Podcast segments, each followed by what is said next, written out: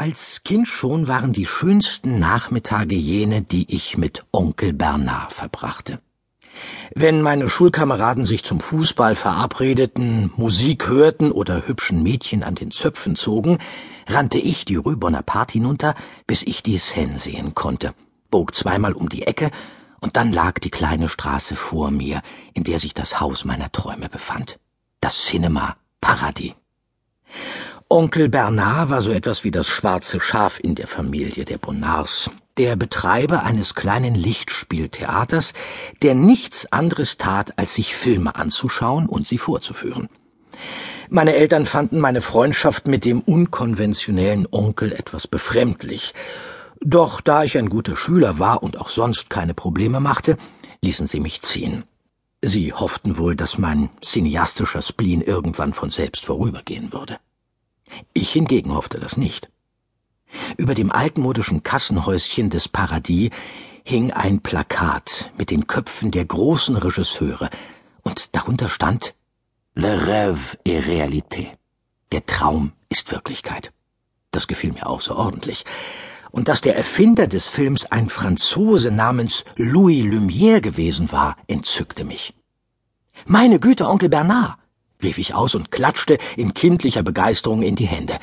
Der Mann brachte das Licht auf die Leinwand, und er heißt auch so. Lumière, das ist ja großartig. Onkel Bernard lachte und legte behutsam eine dieser großen Filmrollen ein, die es damals noch in allen Kinos gab, und die tausende von einzelnen Augenblicken zu einem großen, wundervollen Ganzen zusammenfügten, wenn sie sich über dem Filmprojektor drehten. In meinen Augen pure Magie. Onkel Bernard brachte mir bei, wie man den Filmprojektor bedient und dass man immer höllisch Acht geben muss, dass der Zelluloidstreifen niemals zu lange über dem Lichtstrahl schwebt. Als wir einmal zusammen den Film Cinema Paradiso anschauten, verstand ich auch warum. Dieser italienische Klassiker war einer der Lieblingsfilme meines Onkels. Vermutlich hatte er sogar sein Kino danach benannt. Nicht schlecht für einen italienischen Film. War mal, hm? Brummte er in seiner bärbeißig patriotischen Art und konnte doch kaum seine Rührung verbergen. Ja, man muss zugeben, auch die Italiener können was. Ich nickte, noch ganz erschüttert von dem tragischen Schicksal des alten Filmvorführers, der durch einen Brand in seinem Kino erblindet. Onkel Bernard scherte sich nicht um Altersbeschränkungen, solange es ein guter Film war. Und ein guter Film war ein Film mit einer Idee. Ein Film, der die Menschen berührte, der ihnen Mitgefühl entgegenbrachte bei dem schwierigen Versuch zu sein, der ihnen einen Traum mit auf den Weg gab, an dem sie sich festhalten konnten, in diesem Leben, das nicht immer einfach war. Cocteau, Truffaut, Godard, Sauté, Chabrol, Mall, sie waren wie Nachbarn für mich. Ich drückte dem kleinen Ganoven aus außer Atem die Daumen, ich streifte mir mit Orphée die dünnen Handschuhe über und teilte Spiegel, um hindurchzuschreiten und Eurydis aus der Unterwelt zu befreien.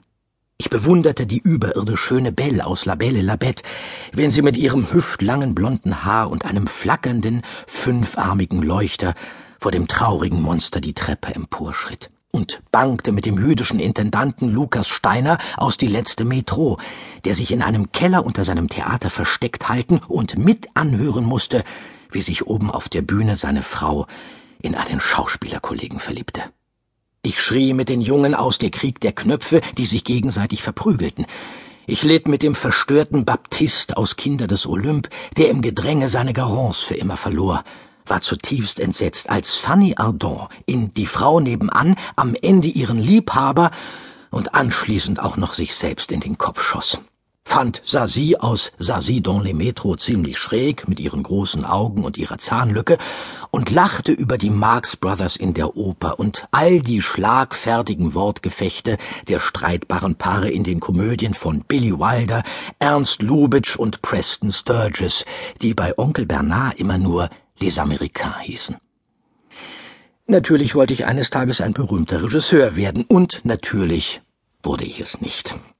Ich folgte dem Drängen meines Vaters, studierte Betriebswirtschaft, weil man damit immer etwas werden kann, und arbeitete einige Jahre in einem großen Unternehmen in Lyon, das sich auf den Export von Luxusbadewannen und hochwertigen Badezimmerarmaturen spezialisiert hatte